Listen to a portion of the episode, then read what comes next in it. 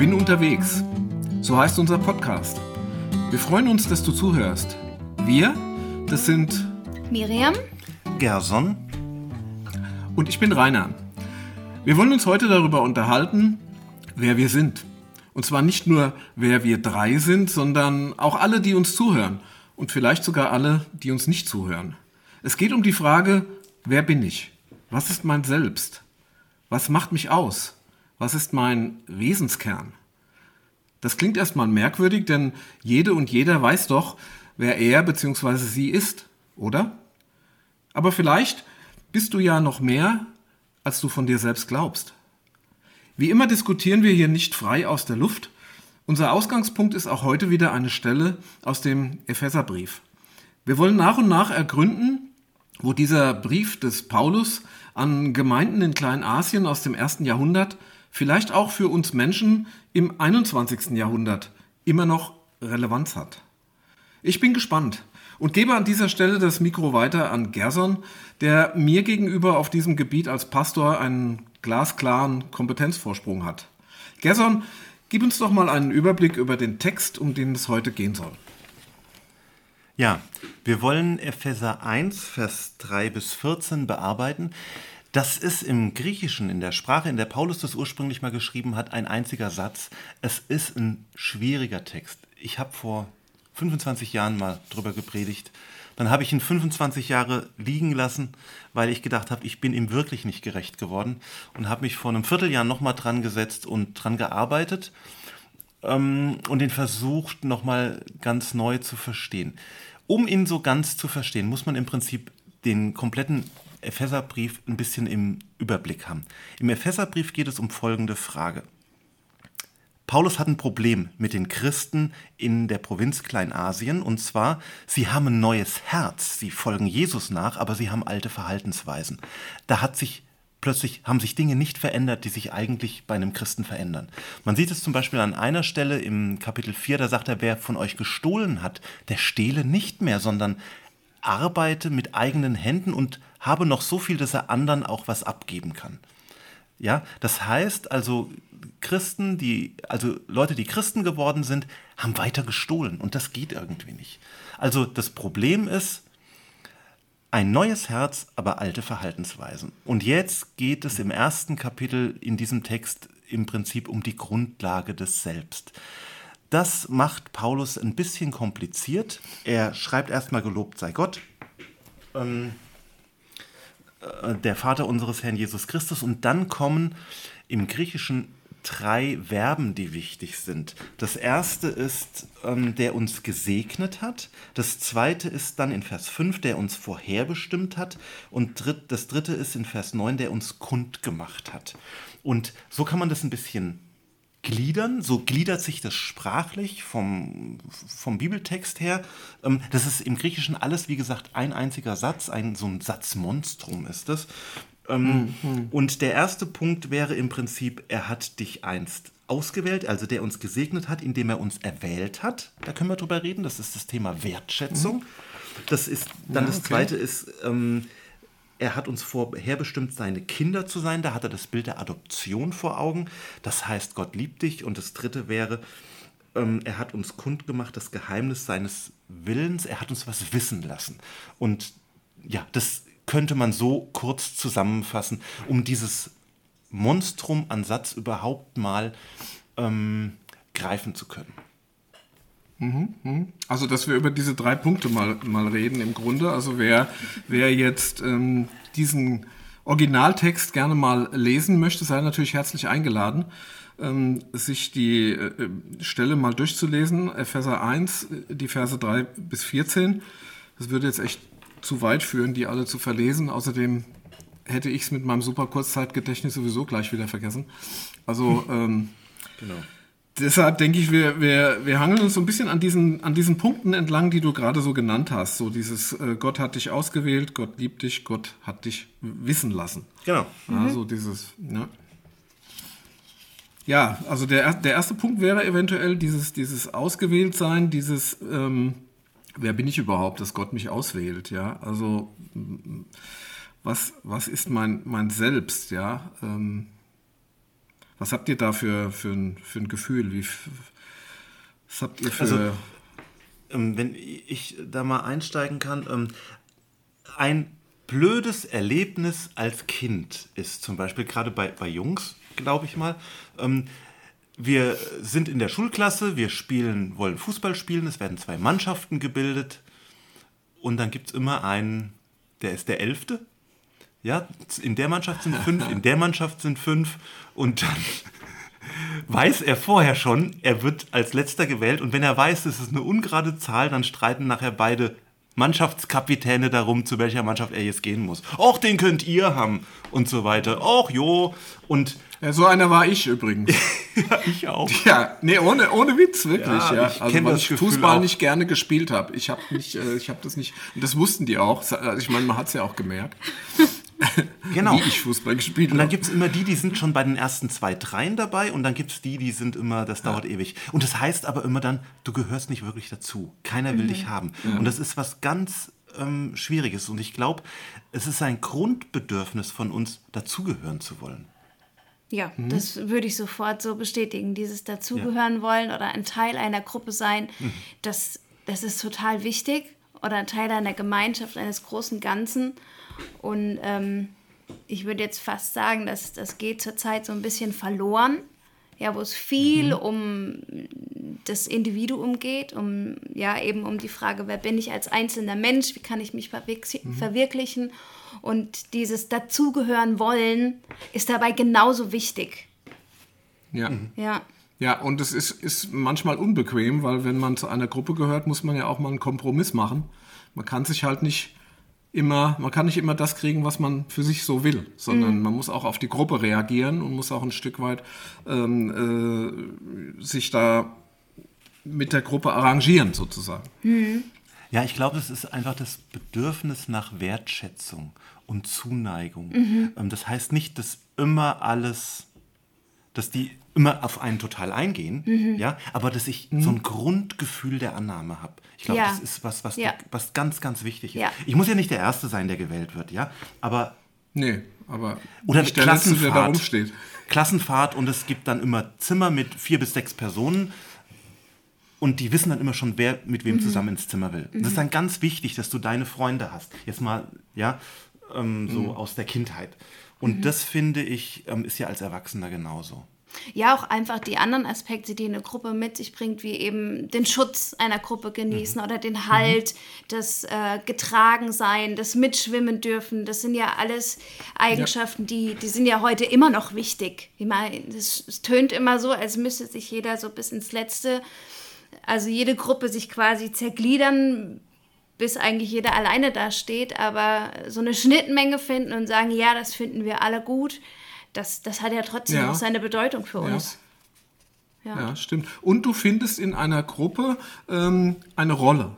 Ja. Also entweder ja. wird sie dir zugewiesen oder du findest die irgendwie für dich, ähm, wie du in der Gruppe bestehen kannst, wie du in der Gruppe agieren kannst. Und die Gruppe, das ist so ein abstrakter Begriff, kann durchaus auch eine Familie sein. Mhm. Also auch innerhalb der Familie, gerade wenn es äh, Familien mit mehreren Kindern sind, dann merke ich bei unseren drei auch, jeder hat so seine Rolle gehabt innerhalb der Familie. Das war natürlich irgendwann auch eine Zuschreibung. Und ähm, es kann durchaus sein, dass diese, diese Lebensrolle, die man dann sozusagen entweder findet oder die einem zugeschrieben wird, dass das gar nicht so ähm, einem dem eigenen tiefen Selbst wirklich entspricht. Mhm. Ich habe ein schönes Zitat gefunden von einer Annie Dillard. Ähm, ich muss es auf Englisch sagen erstmal, weil auf Deutsch hört sich's komisch an. I had been my whole life a bell and I never knew it. Until that moment I was lifted and struck. Wenn ich das jetzt mhm. übersetze, mein ganzes Leben war ich eine Glocke und ich habe es nicht gewusst bis zu dem Moment, als ich hochgehoben wurde und angeschlagen. Klingt das blöd. Aber was es sagen will, ist halt im Grunde, dass man manchmal einen Impuls braucht und stellt dann erst fest, was man eigentlich für ein, ein Selbst hat, was man eigentlich für ein Wesen ist und was was für Wesenszüge man hat. Das ist, finde ich, ein ganz interessanter Gedanke, denn ich glaube, wir müssen ein Leben lang unser Selbst entdecken. Ja, das ja. habe ich auch gerade gedacht. Dieses äh, sich selbst sein ist gar kein, ist nichts Statisches, was mir von, was, was mir angeheftet wird, sondern es entwickelt sich. Es entwickelt sich und wir konstruieren uns auch komische, falsche Selbst.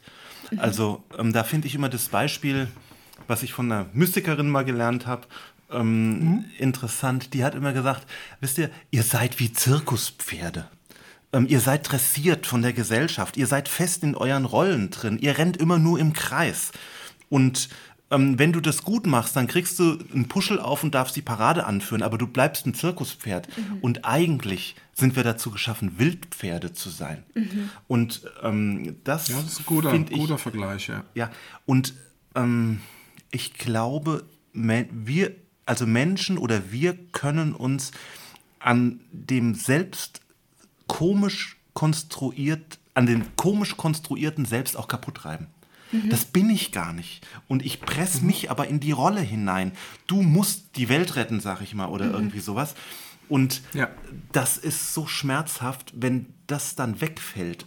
Aber nur dann, also wenn das dekonstruiert wird, vielleicht auch durch was Äußeres, ja. aber nur dann kann das neue, wahre Selbst entdeckt werden. Mhm. Und da finde ich den Paulus-Text halt sehr spannend als Impuls von Paulus, Heilige Schrift, aber auch aus der Antike, wo er das ähm, ganz, ganz interessant aufgreift. Wer bin ich eigentlich? Und da Dinge sagt im Epheser 1, Vers 3 bis 14, die ich finde sehr, sehr interessant und nachdenkenswert sind. Mhm.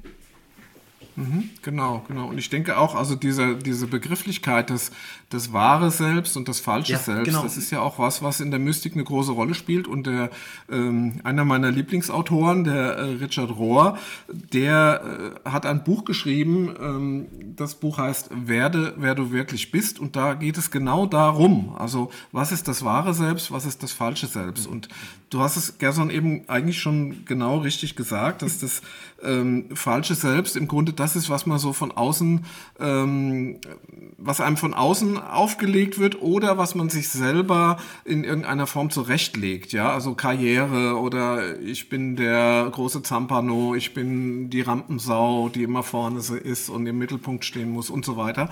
Und ähm, das wahre Selbst, ähm, da gibt es viele Ausdrücke für. Also das, das wäre mein meine absolutes Selbst, meine absolute von Gott geschenkte Identität, die, die ich immer habe, die ich von Anfang an habe. Ja, also mein innerster Kern, könnte man sagen, mein Sein in Gott und auch Gottes Sein in mir.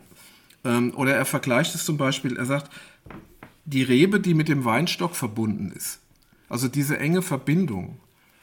Na, also da äh, haben wir ja in dem Text von Paulus jetzt auch diese, diese Stellen, dass Gott uns auserwählt hat. Hm. Von Anbeginn zu Anbeginn. Also wir sind im Grunde schon, bevor wir waren. Äh, als ich das gelesen habe, da ist mir so ein bisschen diese, ähm, dieses Jesus-Wort, da musst du mir jetzt helfen, Gerson. Oh, weil. weil ich nämlich natürlich nicht so bibelfest bin, oh, dieses Jesus-Wort äh, nicht. Ich mach, ich mach mal das Internet auf. ja, nee, nee, nee, no cheating hier. Mal, mal, die, dieses äh, Jesus-Wort, du kennst das. Also nicht ich habe euch erwählt, äh, nicht ihr habt mich erwählt, sondern ich habe euch erwählt. Okay. Ja. Das macht dich doch menschlich. Ja. Also, wir kennen das alle. Ist ja. auch eigentlich egal, wo es steht. Es steht im ja. Neuen Testament. ja, ich, ich kann dieses ähm, ich sag mal, dieses er Erklärmodell voll gut mitgehen, zu sagen, wir haben ein, ein falsches Selbst und ein wahres Selbst.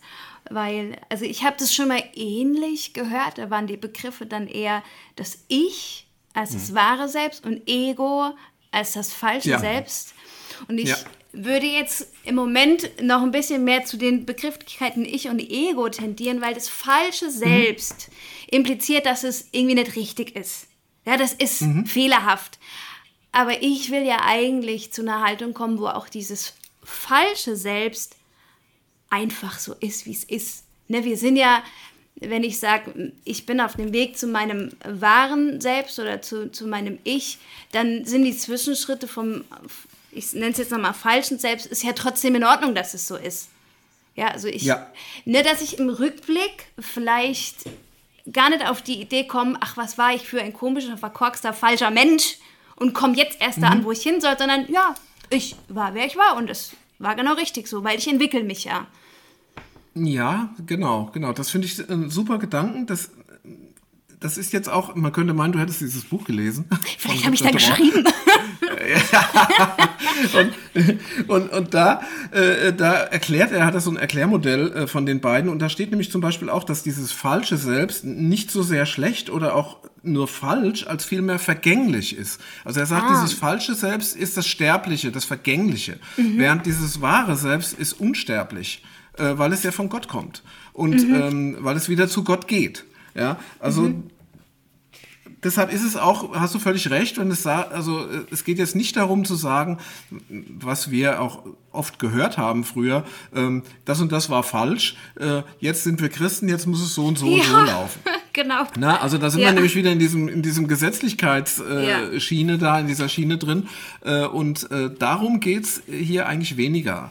Sondern es geht darum, vielleicht mit meinen Worten jetzt durch dieses Fa falsche Selbst, wenn man es jetzt so nennen will, durchzudringen zu dem Richtigen. Mhm. Ja, also mhm. so wie etwas, was in uns verkapselt ist äh, und wir mhm. müssen da erstmal durchdringen. Und das ist ein Prozess. Mhm. Ja. ja. Ja. Ja, und doch finde ich, es gibt auch ähm, Dinge, die ich mir konstruiere über mich, so Glücksprogramme, die unnötig sind und die mich, an denen ich mich am Ende kaputt reibe mhm. und mhm. Ähm, die, ähm, wenn ich sie mir bewusst mache, manchmal vielleicht sogar gar nicht rauskomme ähm, und die schwierig sind. Also das finde ich schon. Ähm, ja, und wenn stimmt, du, ja. wenn du dir selbst ähm, dann begegnest und das lernst, also ich sag mal, die Therapie würdig sind. Also ja. Ja. Ähm, ich glaube, da gibt es eine ganze Menge, ähm, wo du sagst, also ich sehe das auch bei mir und bei anderen, mhm. wo ich sage, hier, ähm, eigentlich könntest du doch an der Stelle anders handeln. Und er kann es nicht oder sie kann es nicht. Mal, mach mal ein Beispiel, weil das ist jetzt ein bisschen abstrakt. Also wenn du sagst, wenn du von Programmen sprichst, also das ist mhm. was, was in uns abläuft, meinst du? Mhm. Was auch teilweise unbewusst, also Mhm. Ich mit meinem vorlauten Mundwerk zum Beispiel. mhm. Wo mir was rausrutscht, was ich hinterher bedauere. Ja, ich überlege gerade. Ähm, also ich bin da, ich, oder ich habe ein bisschen was gelesen von Thomas Keating. Ähm, der sagt, es gibt so Glücksprogramme, ähm, so die in uns ablaufen. Und ähm, sagt, eins zum Beispiel wäre Macht und Kontrolle zu haben. Mhm. Und das brauchen wir nicht. Ja? Ein anderes wäre Zuneigung und Wertschätzung. Das ist genau das, was Paulus hier im ersten Punkt hat. Du bist ausgewählt. Und das dritte wäre Sicherheit und Überleben. Ja? Das macht mich aber mhm. unfrei, mhm. Ähm, indem ich Dinge tun muss. Ja? Und mhm. das heißt, ähm, wenn ich diese Glücksprogramme, die bis zum Zwang werden können in mir, mhm. ja, über die ich mich mhm. definiere, wenn ich die mir bewusst mache und überwinden kann, dann kann ich, ähm, dann ist statt Macht und Kontrolle, ich fühle mich sicher, statt Zuneigung und Wertschätzung, ich fühle mich angenommen und gesehen. Mhm. Ja, ich muss nicht dauernd drum kämpfen und statt Sicherheit und Überleben, ich fühle mich frei ähm, zu tun, was dran ist und muss jetzt nicht so einem heimlichen Zwang nachrennen. Und das finde ich mhm. schon schwierig. Ja, niemand ich, ich meine damit auch, dass man sicher Dinge revidieren und verändern darf, wenn man befindet, es, es tut mir unterm Strich nicht gut und ich ja. kann frei werden in einem mhm. Punkt. Nur, dass alles ähm, im Rahmen einer willenlosen Selbstannahme. Ja, also mhm. das sollte doch der Rahmen sein, dass ich mich mit ja, den Fehlern eben annehme und sage, ja, das war so, es war bestimmt kacke, ich habe andere verletzt, ich habe mhm. mir selbst schwer getan und so. Ja. Und dann sage ich eben dieses Aber, es war doch trotzdem einfach ich. Und das ist in Ordnung mhm. so. Also einfach nur, weil ich normal ein Mensch bin und halt Fehler mache. Ja, ja natürlich. Genau. Ja. Du meinst also, dass du dich selber mit, mit deinen Fehlern und, und Schwächen einfach genau. auch annimmst? Genau, ja, weil ich genau. glaube, es kann schnell eine Tendenz passieren, bei der man äh, nur noch auf das wahre Selbst sich konzentriert und das, was dieses falsche Selbst die ganze Zeit fabriziert, einfach nur noch verachtet und äh, ja. gar nicht mehr rauskommt aus der Haltung, dieses ja. wahre Selbst die ganze Zeit nur anzustreben, obwohl okay. ich doch einfach im Hier und Jetzt bin und es passieren Dinge, die blöd sind. Das ist einfach so. Und dann ähm, mich damit aber versöhne. Mhm. Ja. Mit dem Schatten aussöhnen. Ja. Wollte ich gerade sagen, den Schatten. Genau, genau. Also, ja. Den Schatten akzeptieren und den Schatten annehmen, ja, das denke ich auch. Das ist ja. auch schon wichtig, ja, dass man, ja. ähm, weil das führt natürlich auch so ein bisschen auch in die Demut rein, dass man sagt, ja. also ich bin jetzt nicht ähm, der, der die Weisheit mit Löffel gefressen hat. Ich mache auch meine Fehler, wie alle. Und, und es macht auch, auch ein bisschen, ähm, wie soll ich sagen, so Fehler ähm, tolerant gegenüber anderen Leuten. Genau, genau. Also ja. ich freue mich immer, wenn ich ein Druckstück sehe, wo irgendein Fehler drin ist. oh, wie lieb von dir. Weil, ja, weil, weil, ich dann immer denke, die anderen kochen auch nur mit Wasser. Ich erinnere mich noch an einen Kalender, den der Rainer gemacht hat und da war einfach irgendwo, wo eine 17 hingehört, eine 12. Und zwar in jedem Monat, genau, glaube ich. Ne? Genau, ne? ah, wie blöd. Oh nein. Ja, das war Hammer. Das war auch noch für einen Brunnenverlag, glaube ich. Ich weiß nicht mehr genau, aber es war richtig weit verbreitet, das Teil. Ah, das war der Hammer. Ja, ja, so Sachen. Also so, da kann ich ganze Storys erzählen, was mir schon passiert ist. Ja, ja, in den jetzt fast aber 40 Jahren, ja, ja 30 Jahren. Natürlich, ja. Ja, Problem, mhm. problematisch ist es halt, wenn du ein Konzept hast, mit dem du dich definierst und wo du irgendwann oder wo du dran scheiterst. Mhm. Ja, und dann, ähm, und das, das würde ich jetzt gar nicht Sünde nennen oder sowas, das ist einfach nur, ähm, du könntest so frei sein. Mm. Du könntest, ja, aber du hängst in dir und in deinem Zwang, mm. beliebt zu sein oder sowas und machst es jedem nach dem Mund, so wie mm. er es will und kommst -hmm. in tausend Abhängigkeiten dabei. -hmm. Das sind diese Glücksprogramme, oh, ja. die dann so schwierig sind. Und da glaube ich, das zu erkennen, ist ein Stück Sterben und loslassen. Und das mhm. ist echt schwer. Mhm. Und das hat oftmals was mit einer Wunde aus der Kindheit zu tun. Mhm. Ja? Mhm. Die spannende Frage für mich wäre allerdings, wie kann man das denn überwinden? Ja, du hast, also das, du spielst mir hier wirklich die Bälle zu, also auf meinem Manuskript. Wir haben ja nichts abges ab, abgestimmt oder sowas, weil ich meine, dieser, dieser Begriff Sterben. Ähm, Richard Rohr be benutzt diese Metapher der Auferstehung für die Entdeckung des wahren Selbst. Ja, also ja. das wahre Selbst muss praktisch auferstehen und vorher muss das falsche Selbst sterben in uns. Mhm. Ja, also das ist im Grunde der Prozess, den du gemeint hast. Ich muss mhm. da durchstoßen, äh, muss das loslassen und es muss auch irgendwie ähm, Sonst komme ich nicht zu dem wahren Selbst. Es ist aber jetzt nicht so zu verstehen, oder ich habe es jetzt nicht so verstanden, dass das jetzt ein, ein Seinszustand ist, der dann, der dann so ist. Also wenn ich das mal geschafft hätte, ja. Abgesehen davon, dass ich das selber gar nicht schaffen kann. Ja, dann ja. bin ich immer auf dieser Ebene des wahren Selbst und alles ist irgendwie super natürlich und alles nicht, ist toll. Nee. So ist es natürlich nicht, ja, sondern ich kann, ich darf das mal erleben, ein Stück weit. Es geht ja mhm. darum, ähm, Gott in mir zu, zu entdecken, indem ich mich in mir entdecke, mhm. auch ein Stück weit, mhm. ja. Mhm. Ich habe da, das ist dieses, ja, sag nur. Ich habe noch mal ein Zitat von Filena Heuritz in der Tiefe der Stille, ein ganz faszinierendes Buch aus dem Herder Verlag. Ähm, da schreibt sie dann äh, genau über das und sie sagt dann, für mich hieß das, ich musste für die Lüge sterben, dass ich bin, was andere brauchen.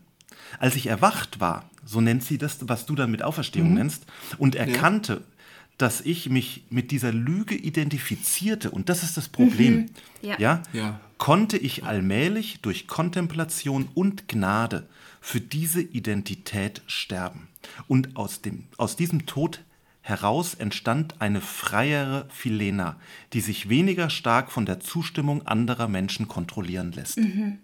Ja, und ich glaube, das ist dieses, dieser gesunde Prozess ähm, dieses, dieser Korrektur letztlich. Mhm. Und ja, genau. das kannst du jetzt unterschiedlich nennen, aber wenn du das sehr intensiv durchmachst, ist es ein Sterben. Wenn du immer für ja. andere lebst und mhm. plötzlich erkennst, das ist Mist, das, wenn ich das so extrem ja. durchziehe. Ja, ja, genau. Dann geht ein erheblicher Teil deines Sinns, den du bis dahin hattest, ja. geht flöten. Und das muss man erstmal verkraften. Genau. Ja. ja. Und da ist dann die Metapher des Sterbens. Mhm. und ich stimmt. glaube, das, das ist schwierig. Ja. Ja, natürlich, ja, genau. Also es gibt ja ganz viele Beispiele, auch Eltern, die nur durch ihre Kinder leben, zum Beispiel oder ja. sowas. Ne? Mhm. Und die Kinder oder plötzlich nicht machen, was sie wollen. Ja, oder, oder irgendwann logischerweise weggehen, aus dem Haus gehen und nicht mehr da sind. Ja, genau. Also und dann und dann kommt so eine Leere und ja. Ähm, ja. dann weiß ich nicht mehr, was ich mit dem Leben anfangen soll. Oder Leute, die dann in, in Ruhestand gehen und sich ja. für unersetzlich hielten und dann mhm. von heute auf morgen mhm. nicht mehr wissen, wozu sie da sind im Leben. Ja, mhm. ja also das, das sind alles so Dinge, wo man, wo man denkt, da, da, da muss was sterben. Ja. Ich würde gerne nochmal zurück auf dieses Gott hat dich ausgewählt, er will dich dabei mhm. haben, mhm. Diese, diese Sache, weil ähm, da habe ich auch was äh, Schönes gefunden von einer Mystikerin aus, ähm, heute wird es sehr mystisch, stelle ich fest, ähm, äh, aus dem Spätmittelalter, Juliana von Norwich, die ist relativ unbekannt. Ähm, die hat gesagt, den Raum, den Gott in unserer Seele einnimmt, wird er nie verlassen. Denn in uns ist sein liebstes Zuhause und es ist ihm ein Entzücken, sich dort aufzuhalten. Die Seele, die sich in diesem Gedanken versenkt, ist eins mit dem, in den sie sich versenkt. Mhm. Also das finde ich ganz cool und dazu gehört eigentlich Johannes 14, Vers 20, an jenem Tag werdet ihr erkennen, dass ihr in mir seid und ich in euch. Mhm. Genau. Also ja. diese Teilhabe, ja. ne, dass wir teilhaben an Gott. Ja, wenn, wenn man jetzt sagt, dieses wahre Selbst ist äh, Gott in mir oder in Jesus in mir, so wie es jetzt in der Stelle steht, habe ich letztens mhm. einen sehr interessanten Gedanken aufgeschnappt. Und da, da wurde das so ein bisschen äh, kritisch ähm, gesehen, zu sagen, naja, ich, ich möchte das erreichen. Ne, weil letztendlich kann, können wir dieses wahre Selbst nie erreichen. Es wird immer nur eine Annäherung bleiben. Ja, ja und ja. so als, als letztes Ende finde ich es auch irgendwie richtig, dass so ein, ein Geheimnis bleibt, was Unverborgenes. Mhm. Also nee, was mhm. äh, was Verborgenes. Was genau, was Unverfügbares, was ich, mhm. was ich nicht kriegen kann, ja. weil mhm. dieses äh, Meditieren und in sich selbst aufgehen und sich selbst suchen, das das, das kann ja auch, keine Ahnung, ich habe es halt gemacht, aber ich kann mir vorstellen, dass einen das auch in den Wahnsinn treiben kann. Ja. Ne? Absolut. Und absolut, ja. da einfach zu wissen, ich kann es nicht erreichen, ich werde es nicht erreichen und es ist sogar gut. Ja, weil wenn am Ende noch so ein Geheimnis bleibt, dann, dann ist so eine gesunde ja. Spannung irgendwie drin. Genau, und es darf auch nicht nur diese, dieses um sich selbst kreisen sein, mhm. sondern mhm. Ähm, äh, die Kontemplation ist sicherlich gut, aber verlangt auch nach Aktion. Also du mhm. sollst dann auch rausgehen und sollst was tun im Sinne Jesu. Ja, mhm. Für andere da sein, mhm. Nächstenliebe üben, praktisch was tun. Ja. Das erdet dann wieder, ja, und ähm, das bringt dich wieder ein bisschen auf die richtige Ebene. Das hat Jesus selber ja okay. auch vorgelebt letztendlich. Ne? Er ist ja immer wieder in die Stille gegangen und er ist zu den Menschen gegangen. Also das war ja immer so ein... Ja, wobei ich glaube, wir in unserer Tradition eher in der Gefahr stehen, zu wenig Kontemplation zu haben und zu viel Aktion. Ja, ja also, natürlich. Ja, ja. Ähm, das, ähm, wir sind eher Macher und so ist unsere ganze Kultur geprägt.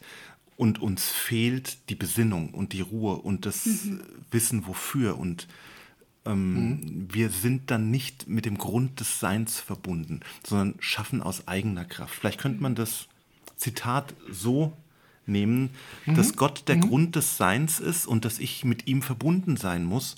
Mhm. Sonst komme ich ähm, ganz schnell an meine Grenzen der Kraft und meistens werden wir dann gewalttätig. Mhm. Ja. ja, oder brennen aus. Ne? Oder brennen also, aus. Ja. Ja, genau. also das ist äh, diese, genau, diese, diese, Quelle, diese, diese innere Quelle, das ist auch was, was, was Anselm Grün öfter beschreibt mhm. äh, in, in mehreren Büchern, wo, wo er dann sagt, wenn, ich, wenn es mir gelingt, aus dieser Quelle zu schöpfen, dann empfinde ich das, was ich tue, nicht als schwere Arbeit. Dann strömt es aus mir raus. Also dann bin ich auch nicht angestrengt und erschöpft. Mhm. Ähm, nur ist das natürlich kein Dauerzustand, sondern das gelingt mal. Also ich kenne das zum Beispiel, wenn ich äh, halt äh, künstlerisch arbeiten kann, dass mhm. ich dann total da drin versinke, dass dann alles, oder du Miriam in der Musik vielleicht, ja, mhm. das mhm. sind so Momente, die man dann erlebt, wo man sagt, hatten wir schon mal in einem der Gespräche drüber, so über den Flow. Ja. ja, Ja. dass man sagt, jetzt läuft und jetzt ist alles Ja. super und es kann gar nicht besser sein, am liebsten nie aufhören und natürlich hört es auf. Ja. Ähm, ja, genau. Ich hätte noch mal die Frage, wie bekommt man das denn raus mit diesen Glücksprogrammen oder ähm, dem wahren Selbst? Wie komme ich denn zu meinem wahren Selbst? Das ist eine gute Frage. und man hört sofort, dass ich keine Antwort habe. Ja, Also es hat, ja im Grunde, es hat was, Ja, sag bestimmt mal. was mit, mit Innehalten zu tun und dieses äh, ruhig werden und aufhören Mhm. zu agieren und die Stille irgendwie aushalten lernen. Ja, ja, sich zurückziehen, für sich selbst sein Mhm. Und dann eine Form finden, die, die für einen selbst passt, sei es Musik hören oder nichts Genau. hören. Ja. Also au- ich glaube auf jeden Fall Re Selbstreflexion. Ja, Ich glaube, es gibt auch Menschen, die tun sich ganz schwer mit Selbstreflexion, die können das gar nicht. Ja, für die ist es besonders schwer. Ich glaube, Krisen ähm, können dazu dienen, dass ich mich neu erfinden muss und dabei über einen Rand gestoßen werde. Ich glaube, ähm, Therapie kann mir dazu helfen und Kontemplation. Und ich habe im Moment so den Eindruck, Therapie und Kontemplation sind fast verwandt miteinander, weil ich mir begegne.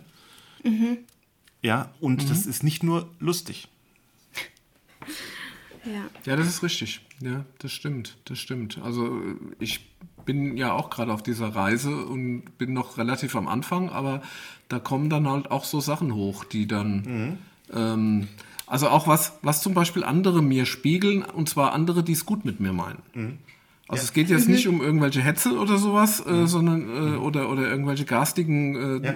was weiß ich was, sondern es geht im Grunde darum, wenn es jemand äh, gut mit dir meint und dir gewisse Sachen spiegelt. Mir hat jetzt ähm, gerade neulich war ich zu Gast in einem anderen Podcast und da habe ich äh, was über meine Persönlichkeit gelernt und das fand ich hochinteressant, äh, weil, weil ja, weil ich mich so ja, es, es war sehr stimmig, was, was mir da gesagt wurde. Und es hat mir echt zu denken gegeben. Und, und das war jetzt auch gar nicht mal was Negatives oder so, sondern einfach nur, ähm, ja, dass man sagt, okay, stimmt, das ist einer meiner Wesenszüge. Und wenn man das mal erkennt und ähm, bewusst aufnimmt und wahrnimmt, was so ein Wesenzug ist, dann kann man halt auch danach leben. Also anders als wenn man das so, ich neige ja auch dazu, immer so ein bisschen zu aktionsmäßig drauf zu sein. Dauernd was machen zu müssen. Okay. Okay. Sollen wir noch auf die Punkte lieben und ähm, wissen lassen eingehen? Gerne. Sag mal was dazu. Also beim zweiten Gedanken, ähm, Vers 5, er hat uns vorherbestimmt, seine Kinder zu sein, da hat Paulus ähm, das ähm, Bild der Adoption vor Augen.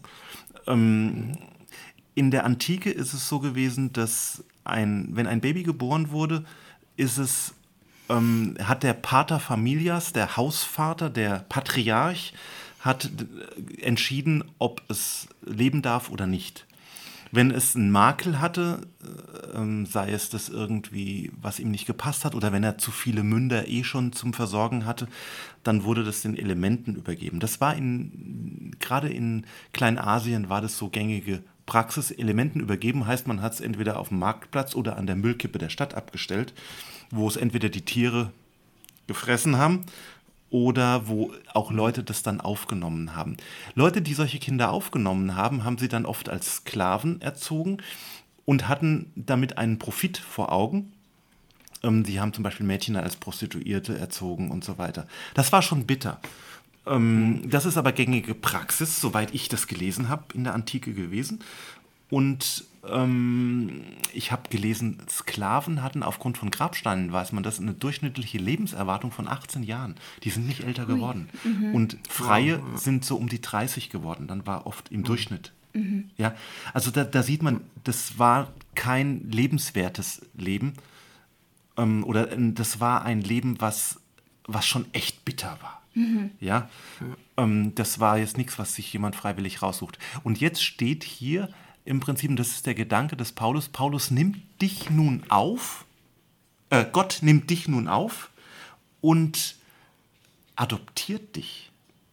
Ja, der, der, der erzieht dich jetzt nicht nur als Sklaven in seiner Familie, sondern er adoptiert dich als Kind. Das gab es auch tatsächlich, dass Sklaven auch adoptiert wurden. Ja? Ähm, und du bist jetzt ein Kind mit allen Rechten und dem kompletten Erbe bei ihm. Und das ist eigentlich ein sehr, sehr bewegendes und starkes Bild. Und man könnte es vielleicht so sagen, der erste Punkt wäre diese Wertschätzung, Gott hat dich ausgewählt und wertgeschätzt. Und der zweite ist, er liebt dich. Und das ist... Wie, wie ein eigenes Kind. Ja, genau. Und das ist, finde ich, von Paulus sehr schön Grundlage meines Selbst. Ich bin von Gott geliebt. Das macht vieles, wenn ich das verinnerlichen kann, lässt das vieles einfacher werden im Leben. Ja. Mhm. ja und es macht frei. Es macht frei von den, von, ja. von, den Meinungen anderer über mich. Ja. Mhm. Er sagt ja auch mal an einer anderen Stelle, ihr seid teuer erkauft, macht euch nicht zu Sklaven der Menschen.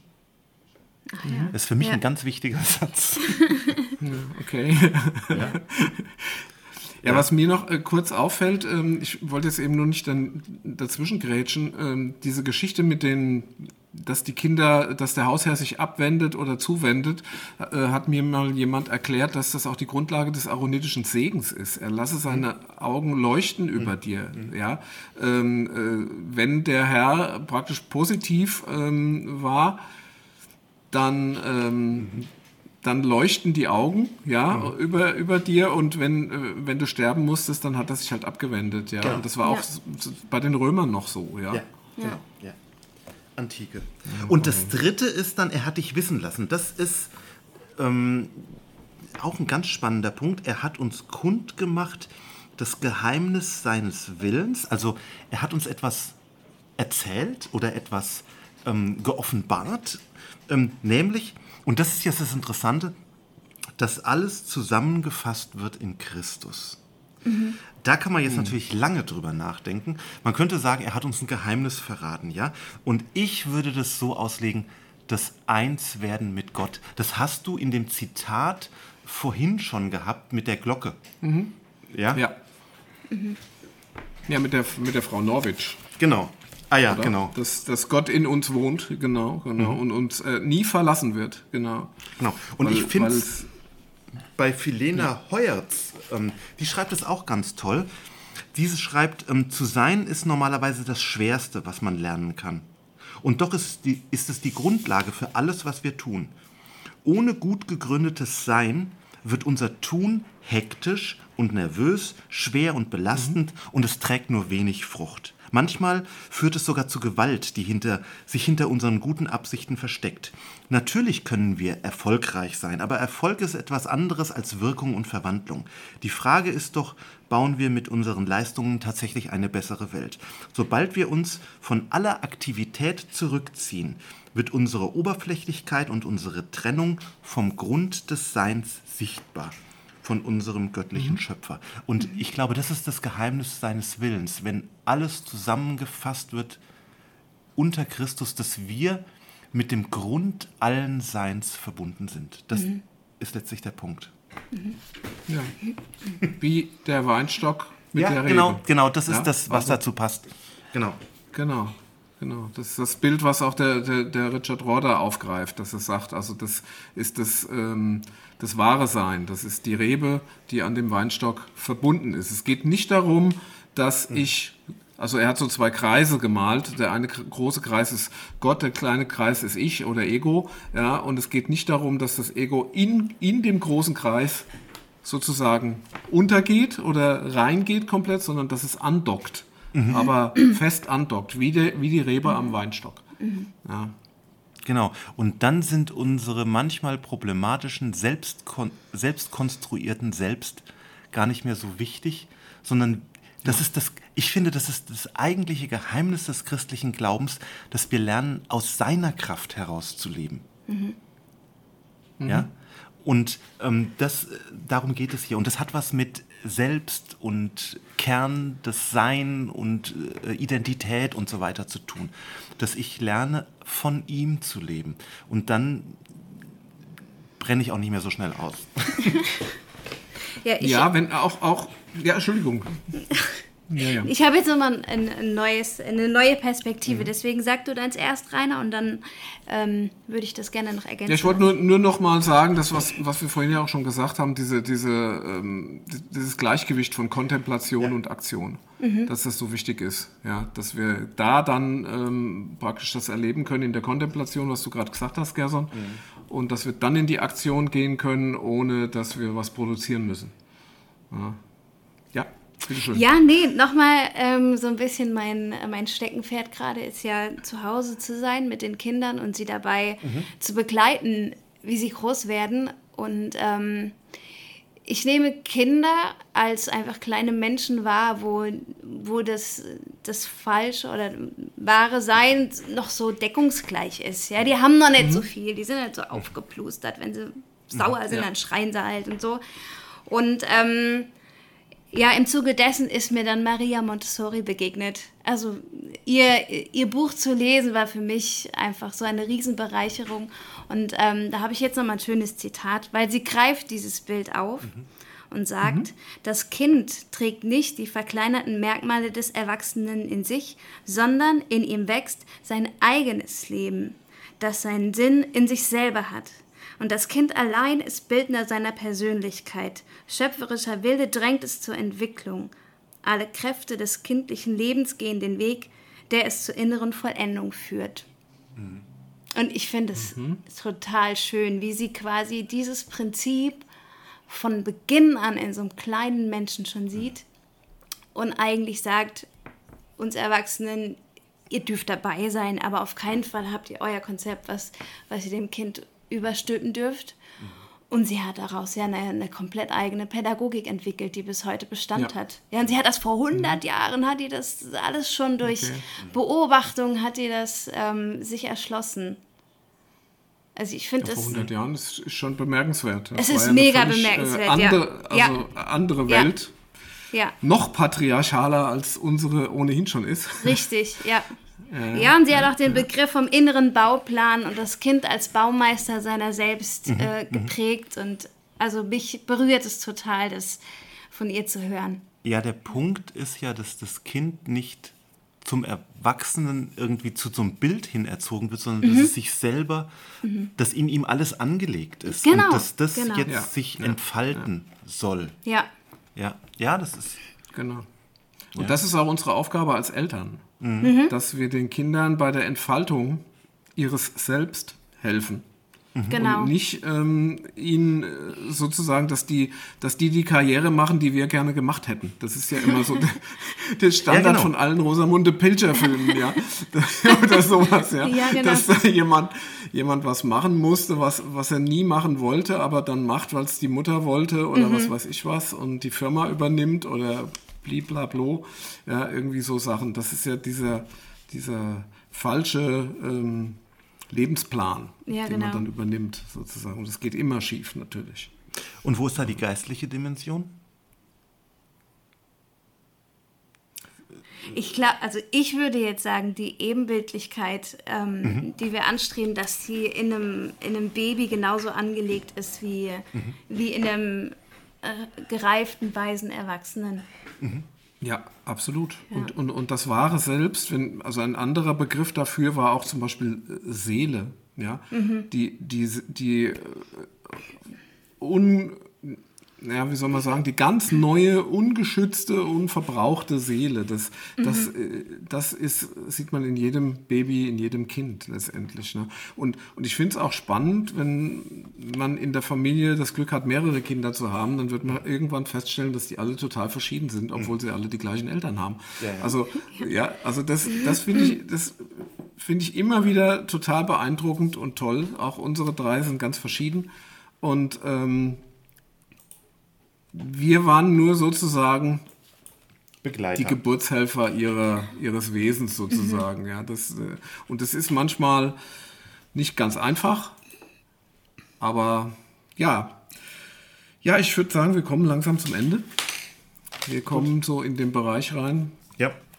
Mhm. Und ja, da würde sich jetzt die Frage stellen, nach all dem, was wir so besprochen haben, was nehmt ihr denn heute mit aus unserer Session?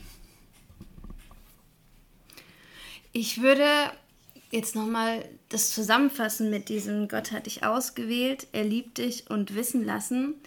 Für mich ist da so eine, ähm, eine Anknüpfung da, wo ich sage, ich, ich glaube, wir leben immer in drei Beziehungsebenen. Einmal in der Beziehung ähm, zur Gruppe, also dieses mhm. Ausgewähltsein oder mhm. zum anderen. Wir haben mhm. eine Beziehung zu Gott, er liebt dich. Mhm.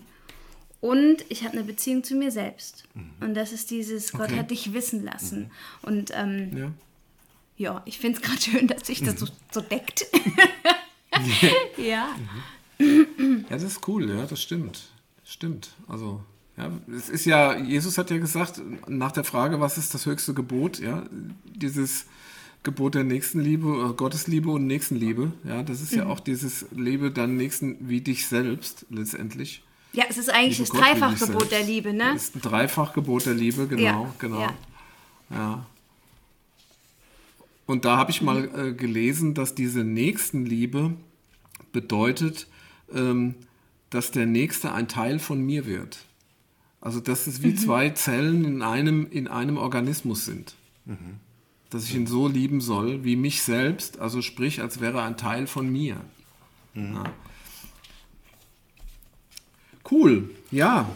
Ja, ähm, ich nehme mir mit, letztlich ähm, mich selbst kritisch zu beobachten und mhm. das auszuhalten und ähm, diese falschen Glücksprogramme ähm, zu überlegen, ja, ähm, wo sitze ich denen auf, ähm, mhm. um Raum zu machen für das, was Gott in mich eigentlich hineingelegt hat. Mhm.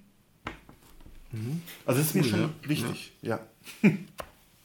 Ja, das ist auch eine Aufgabe, würde ich mal sagen. Ja. Wenn ich da so denke, was für Programme in mir manchmal ablaufen. Ja, ja, ähm, ja was nehme ich mit? Also ich denke, ich möchte weiter auf dieser, auf dieser Reise ähm, mich machen, weiter unterwegs sein in diese Richtung, ähm, dem Wahren selbst auf der Spur, auf die Spur kommen, immer mehr. Und auch ein bisschen mehr ähm, Kontemplation. Das ist, glaube ich, für mich ganz wichtig. Ich bin schon so einer, der der das immer wieder vergisst und so und ähm, dem das durchrutscht. Und Richard Rohr hat gesagt, er, er ähm, praktiziert das kontemplative Sitzen. Das, das habe ich jetzt zwei, dreimal ausprobiert und das ist ganz gut. Also ich stelle mir einen Timer und sitze zehn Minuten erstmal, also viel mehr halte ich nicht aus, und versuche mal nichts zu denken. Und das ist schon super schwer. Ich versuche das jetzt ein bisschen auszudehnen, aber das tut gut, weil das so im, im Tag, Tagesablauf Mhm. Das erdet irgendwie wieder. Und dann ist man auch wieder im Kopf frischer. So genau. ein bisschen wie. Also aus meiner Erfahrung raus ist es bei solchen geistlichen Übungen, dass man das nicht sich Dinge überlegen darf, die man nachher am Ende nicht mehr hinkriegt. Das muss ganz einfach gehen. Ja, genau. zum Beispiel kontemplatives Sitzen. Das höre ich jetzt zum ersten Mal. Das finde ich aber ähm, das finde ich gut. Also du musst nicht erstmal eine Wanderung von anderthalb Stunden machen, um an einem mystischen Ort zu sein oder an einem Ort in einer Kirche, was du dann vielleicht zweimal im Jahr schaffst, sondern du musst dir im Alltag, also das ist ja dieses Wort stille Zeit, du musst dir Zeiten der Stille einplanen, ja. die auch leicht machbar sind. Und wenn du es ritualisieren kannst, ähm, hast du am meisten davon. Ja, das stimmt. Genau. Und also nicht gleich eine Stunde. Ja. ja sondern nee. mit zehn Minuten anfangen. Ja, ja. Ähm, ich denke, das ist schon sehr wenig letztlich. Aber Jetzt mach's mir nicht kaputt, Gerson. Ich bin froh, dass ich zehn Minuten durchhalte. Ich finde es beachtlich, wirklich. Ja, ja super. Oh, ja, okay. Also dann ähm, schauen wir mal, was was das nächste Thema sein wird. Das nächste Thema können wir vielleicht sagen. Das wird dann mhm. Epheser 1, Vers 15 bis 23 sein, ein Gebet. Und der Punkt in diesem Gebet sind die erleuchteten Augen des Herzens. Es geht um Erleuchtung. Und da sind wir jetzt auf dieser Schiene noch einen Schritt weiter. Und da wollen wir mal drüber nachdenken, was das bedeutet für uns erleuchtete Augen des Herzens. Darum bittet Paulus nämlich, wenn er an die Christen in Kleinasien denkt. Cool. Also dann freuen wir uns, wenn ihr wieder zuhört und sagen erstmal Tschüss.